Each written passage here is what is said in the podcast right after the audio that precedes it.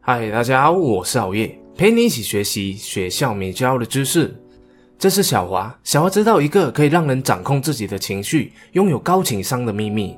但在解开他的秘密之前，我们需要先来了解小华的故事。小华出生在一个单亲家庭，母亲因为要工作养家，很少有时间关心小华。再加上学校同学总喜欢拿小华没有爸爸的事来戏弄他，导致他变得非常情绪化。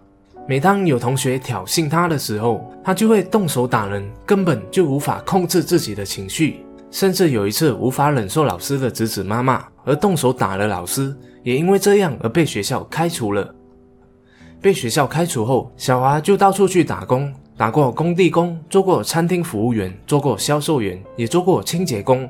虽然他在工作时非常的卖力。但他火爆的脾气导致他每一份工作都干不到三个月就被老板炒鱿鱼了。因为无论是顾客说他、老板骂他，还是遇到同事调戏他，每一次他都无法控制自己的情绪。只要稍有人说他两句，他的怒火就会涌上心头，想要和人家吵架或是揍打对方，甚至有几次还打伤了人，需要赔钱了事。这样的性格导致他很难和其他人相处。除了他的妈妈以外，没有人能忍受他的臭脾气。妈妈总是告诉他：“小华，你的臭脾气要改一改啊！再这样下去，你可能连一个朋友也交不到哦。”小华就会回答说：“妈，我又不是天生爱发脾气的，都是他们爱惹我，每次都喜欢讲我，我总不能坐以待毙吧？为什么就连你也不了解我啊？”和妈妈说不到一两句，就开始变得情绪化了。于是妈妈便把小华安排到拳馆去做清洁工，并告诉他：“小华，记住，当你心情不好还是要发怒的时候，不要和人家吵架，去打打沙包就好了。这样可以帮助你发泄情绪，就不会惹祸了。”小华不以为意的回答说：“哦，好吧。”就这样，小华就到了拳馆去打工。照着妈妈的话，每当心情不好的时候，就会用力地捶打沙包。直到有一天，当小华在骂地的时候，有一位拳击学员不小心打翻了他的水桶。正当小华要发脾气的时候，想起了妈妈的话，马上就跑去了拳击沙包。无意间，拳击教练发现了这个孩子怎么那么用力的去捶沙包啊？这是跟沙包有仇吗？便向前去问小华说：“孩子，我看你沙包打得那么出力，也挺有劲的，要不要试试看和真人对打呢？”小华不屑地回答道：“随便吧。”于是教练就让他戴上了头套、手套，上擂台做好准备，然后便叫了一个学员来当他的对手。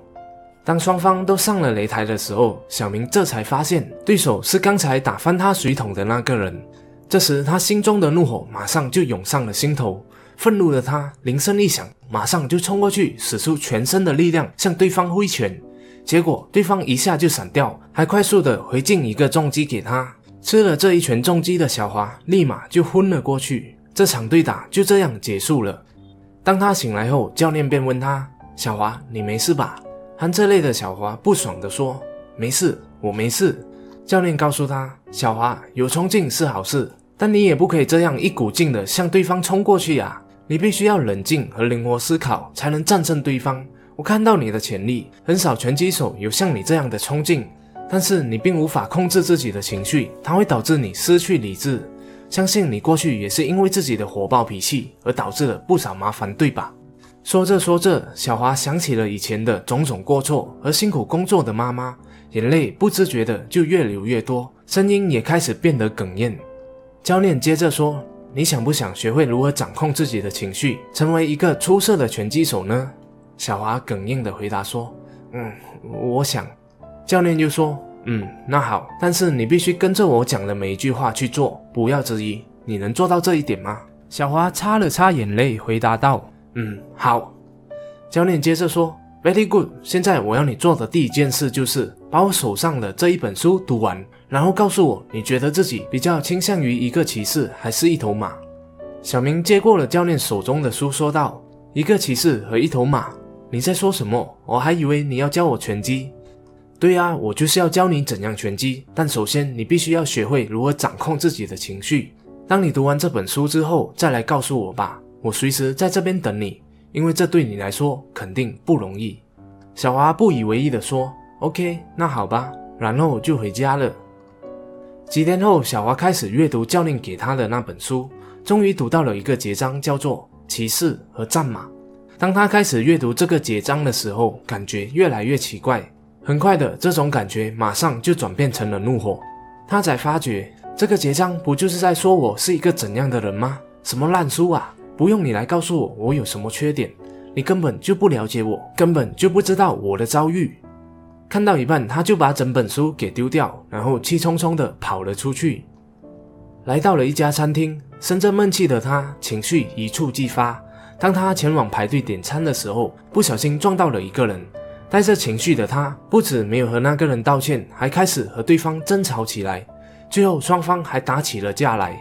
他的情绪又再一次的给他带来了麻烦。和以往一样，妈妈又在帮他收拾烂摊子，赔偿对方医药费，然后再回家替小华疗伤。看见妈妈一次又一次的为自己操心，小华感到非常的愧疚。都怪自己的坏脾气，为什么我总是管理不了自己的情绪？这时，他突然想起了那个拳击教练。拳击教练是唯一一个知道他的问题，并愿意指导他改掉情绪病的人。于是，马上找回了那时丢掉的书，并认真的把它给读完。读完后，小华回到了拳击馆去找那位教练。嘿，小华，所以你把那本书给读完了吗？教练问。是的。好，那你觉得自己是比较倾向于骑士还是马呢？小华吸了一口气说。是野马，那你想要我教你学会变得更倾向于骑士吗？是的，小华语气凝重地回答道。就在那一刻，小华开始了学习情绪管理的旅程。他学会了情绪的意义，情绪从何而来，以及为什么他会感受到情绪。通过拳击教练的指导，从拳击术里面，他学会了控制自己的怒火、自己的冲动。两年后，小华终于学会了掌控自己的情绪，不再被情绪左右自己。更是成为了一个专业拳击手，赚到钱，给自己和妈妈过上了一个美好的生活。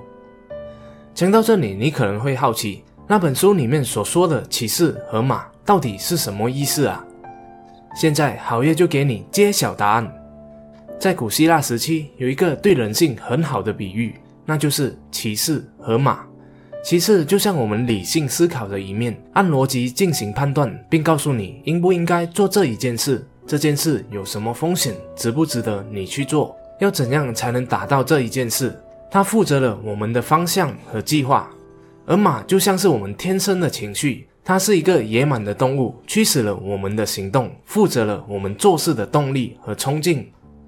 如果没有骑士的话，我们就会像一只野马，冲动的乱跑，没有方向或是意义。但如果没有马的话，我们则会没有能量和冲劲去做我们要做的事。两者缺一不可。一些人的思绪就像小娃一样，被野蛮的马给绑架了，做什么事都不想前因后果；而有些人心中的骑士则太强，把马拴得太紧，不愿放手让自己奔驰，被自己的理性局限了行动，总是想太多，到最后错失了许多机会。所以说，我们必须不断的平衡心中的骑士和马，让两者互相配合。在做每一项决定之前，都要认真思考其中的利与弊，熟虑并计划。但一旦做出了决定，就要马上行动，放开你的马栓，义无反顾地朝向目标奔驰，勇敢地去冒险。因为只有这样做，你才能把事情做对，并在对的事情上不断地突破自己。谢谢大家的观赏，希望今天的影片可以给你带来启发。留言让好业知道，你觉得自己比较倾向于哪一方面呢？是骑士？还是马。哦，对了，也别忘了加入好业的二十一堂课，迈向积极人生的线上课程，让我协助你心中的骑士从焦灼的状态中找到自己的方向，再学会高效能技巧，让你内心的战马充满热情和能量的奔向目的地。期待你的加入哦！我们下一集再见。